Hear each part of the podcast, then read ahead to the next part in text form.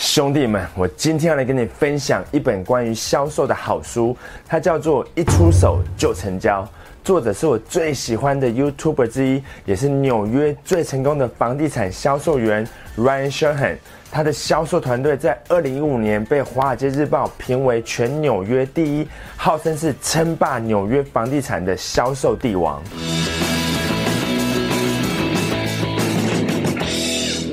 但没有人知道 Ryan 的黑历史。他曾经是个过胖又害羞的爱哭鬼，在成为销售员之前，他只是个失业的舞台剧演员，每个月都为房租烦恼。最惨的时候，甚至连去个超市买个 y o g 都付不出钱来。但这样的他，却选择在金融海啸肆虐、房市崩坏的最差时机入行，并找到了一套独门制胜的法则。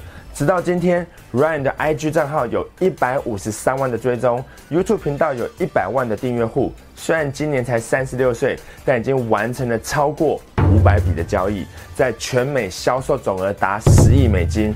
不管你是从事房地产销售，或是任何类型的业务销售工作，这本书都会对你有很大的帮助。我也是书一拿到手，就在上个周末把它看完，几乎是有种意犹未尽的感觉。所以想说拍集来跟大家分享这本我个人非常喜欢，而且我相信你也会喜欢的好书。最重要的是，这部影片一定要看到最后，因为我有些礼物要送给你，我跟你保证你一定会喜欢的。那就废话不再多说，以下就是 Ryan Sherhan 卖爆全美的终极销售术。我认为最有趣的其中一个概念。就是在顾客交易的期间会出现的七种情绪状态。如果房仲带你去看房子，当你看了不下数十间房子之后，终于找到一个自己真的很喜欢的物件时，不管是格局、楼层、视野、公社、附近机能，或是总价，都完全符合你的需求，你心里的想法觉得就是它了。这时你第一阶段会感受到的情绪是兴奋。也就是在第一眼看到命中注定的那间房子时的那种一见钟情的感觉。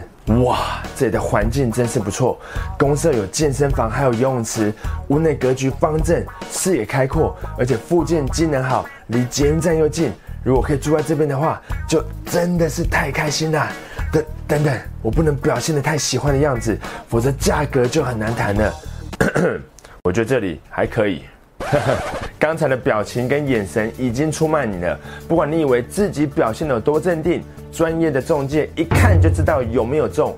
不过这也没有关系，因为通常事情都不会发展的这么顺利，而你接下来的情绪会进到第二个阶段，也就是气馁。在这个阶段的客户通常会因为价格谈不拢、合约太难协商，或是屋主不好搞之类的问题，而出现了一种不耐烦的状态。这时他的眼中只会看到缺点，而且看什么都不顺眼。小李你是怎么搞的？上次不是说好这个价格，屋主应该会接受吗？而且他觉得自己的装潢很高贵，但我并没有很喜欢那个风格啊。交屋之后还有很多地方，还不是要打掉重做？没有理由要我多花钱买一些我不要的东西呀！反正我不管了，你再去跟他讲一次，不然我就不买了。我可以理解现在觉得很气馁，但议价协商的过程就是这个样子。卖家永远想卖更高价，而你只想买到区域的新低价，这把你带到了第三个阶段，也就是恐惧。因为屋主说他不缺钱，想要惜售，拒绝降价，而且他觉得你批评他的装潢品味，让他很不爽。所以他说没有缘分就不要强求了。你如果真的很喜欢这间房子的话，要不要考虑多少加一点呢？妈的，这个屋主真的是很难搞。虽然我真的很喜欢这间房子，但总价真的是踩太硬了。这价格买下去，不就创了区域新高价？我不就变成一个潘娜了吗？不行。其实我对他是一见钟情，但我还是得放弃了吗？都是小李那个王八蛋带我来看这间房子，现在说再见的感觉好痛苦啊！我真的跟你无缘吗？在这个阶段的感觉虽然痛苦，但通常也在这个时候，你才会重新看到房子真正的优点。因为人就是犯贱，总是要等到可能会失去的时候才懂得珍惜。但好消息是，这个时候也没有其他买家愿意出更高的价钱，所以屋主愿意跟你谈一个双方都可以接受的数字。等等，你刚刚不是说屋主不缺钱，想要惜售拒绝降价，而且他不爽我批评他的装潢品味吗？他是有这样讲没有错，但我说服他，即使再降价一点，都还是区域的指标价格。毕竟疫情的问题还是存在。不如趁现在把房子让给有缘人，而且他说他要去对过你的名字。娘娘说你很适合这间房子，所以他愿意跟你谈。娘娘说我很适合这间房子，不要管娘娘说什么了，你也喜欢这间房子不是吗？现在对方也有诚意降价，虽然比你预期的总价高一些，但这房子买下来就是你的 key 给处了。未来你在事业上的飞黄腾达都从这里开始。所以不要再犹豫了，这间房子是你的了。所以你终于下定决心，即使价格比你预设的还要高出不少，即使房贷的压力可能会让你喘不过气来，但你还是决定要买，因为你说服自己说这是个甜蜜的负担。接着你拿出笔来，在文件上签个名，这笔交易就正式定下来了。但对业务员来说，这是开香槟庆祝的时刻吗？不是的。很多的交易都是在这个时候搞砸的，在这个阶段其实最危险，因为你接下来会经历下一个情绪，就是失望。我终于买到我梦想的房子了，这一切感觉真的是太不真实，我是在做梦吗？等，等等，这个决定是正确吗？光是头期款就已经很紧了，接下来还要装潢买家具，而且每个月的贷款都快要超出我薪水的一半了。我真的负担得起吗？我是不是应该先要求银行暂停支付头期款呢？妈的，我怎么会那么冲动呢？我了解你的感受，毕竟买房子对任何人来说都是人生的大事。但想想你的孩子，他们可以在这么棒的环境里面成长，你可以在游泳池教他们游泳，在图书室陪他们看书，而且最开心的应该是你的老婆。我们一起努力了这么久了，才谈到这么棒的条件。也许一开始会比较辛苦一点，但以后一定你会很庆幸自己现在做了正确的决定。这时你的情绪才会从惊慌失措进阶到下一个阶段，也就是接受。对，没有错，我花了好几个月的时间，就是为了要找到我梦想的家。虽然压力有点大，但我应该是可以撑过去的。而且动作快一点的话，下个礼拜就可以开始跟设计师讨论，说不定年底。就可以搬进新家了。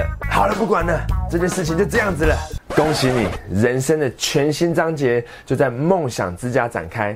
这时的你就像等待圣诞节的小朋友，每天都期盼圣诞老人赶快到来。你也进到了最愉快的一个阶段，欢喜。嘿，小李，我们要约什么时候办过户啊？我要约设计师过来看看呢。我们全家都等不及了。而且真的很感谢你呀，你真的是一个很棒的房屋中介啊，谢谢。而且这个时候开口要求介绍新客户，或是请求拍摄推荐影片的最佳时机，因为灯光美、气氛佳、心情又好，没有任何理由该错失这么棒的好机会。那最后呢，你的情绪就来到最后一个阶段，也就是如释重负，因为你发现自己并没有买贵。楼下邻居买的比你还贵，真不敢相信楼下的王先生买的比我还贵。他楼层没我高，格局没我好，而且我的后阳台还比较大，我真的是捡到便宜了，爽啦！幸好没有买贵，这个时候进场时机刚刚好。当然，最后这个阶段，如果你运气不好的话，也有可能是后悔莫及，因为你发现自己真的买到高点了。但这也没有办法，因为你本来就没有办法预测房市的走势，所以希望这件事情不要发生在你的客户身上，不然他以后就不找你买房子了。所以以上就是你的顾客在交易的期间会出现的七种情绪状态，从一开始看到产品的一见钟情的兴奋，到价格或条件谈不拢的气馁，到可能会买不到的恐惧，接下来真的买了之后。又担心自己做错决定，或是买贵的失望，到接受这一切已成定局。那接下来就是欢喜的期待收到产品，那最后就是发现自己真的没有买贵，终于如释重负的松了一口气。而在这七个阶段中的气馁、恐惧跟失望，都可能让买家因遭受挫折而决定放弃。所以业务员的诚恳协助就很重要，因为消费行为。是很感性的，就是为什么大部分的商品都无法透过自动贩售机来进行销售。只代表你需要在顾客最需要你的时刻，设身处地的为他着想，让他知道你理解他的感受，也承诺对方你会协助他直到最后。那你可以告诉他，我了解你的感受，也知道你很难做决定，这个阶段确实是最困难的。但你放心，我一定会尽我所能的帮你跟屋主协调，请给我一些时间，我一定会帮您谈到最理想的总价跟条件的。真的吗，小李？那就万事拜托了。如果真的可以成，我一定包个大红包给你，然后介绍我的朋友给你。OK，以上就是 Ryan Serhan 的新书。一出手就成交，其中我觉得很有趣的一个章节，我非常推荐你买这本书回来看，因为书里面还有谈到更多关于 Ryan 身为纽约第一的房地产销售员的关键技巧跟做法，而且非常感谢今天的影片赞助商皇冠出版社提供二十本的一出手就成交，要来送给大家。所以点击影片下面的链接参加抽奖，有二十本 Ryan Serhan 的一出手就成交，要来送给你。当然，如果你等不及的话，直接点击下面的链接就可以购买。今天下单最快，后天就可以拿到书喽。另外，中部地区的兄弟们，Top Sales 销售成功营在台中有一个十月三十号的周五班，以及十月三十一的周六班。这是在十二月底之前，在中部地区最后的两个场次。错过这次提升业绩的机会，下次销售成功营再回到台中。就是年底或是明年以后了，所以不要再犹豫了。业务销售技能的问题，再拖两个月也只会让情况更糟。这个问题迟早要处理，而且年底前有一波消费的旺季，不要再因为缺乏销售的成交技巧的关系，而流失掉更多的订单。要记得，你的问题并不是几千块钱的学费，而是损失高达数十万，甚至是上百万没有签下的订单。让我帮助你解决这个问题，我们在销售成功一见。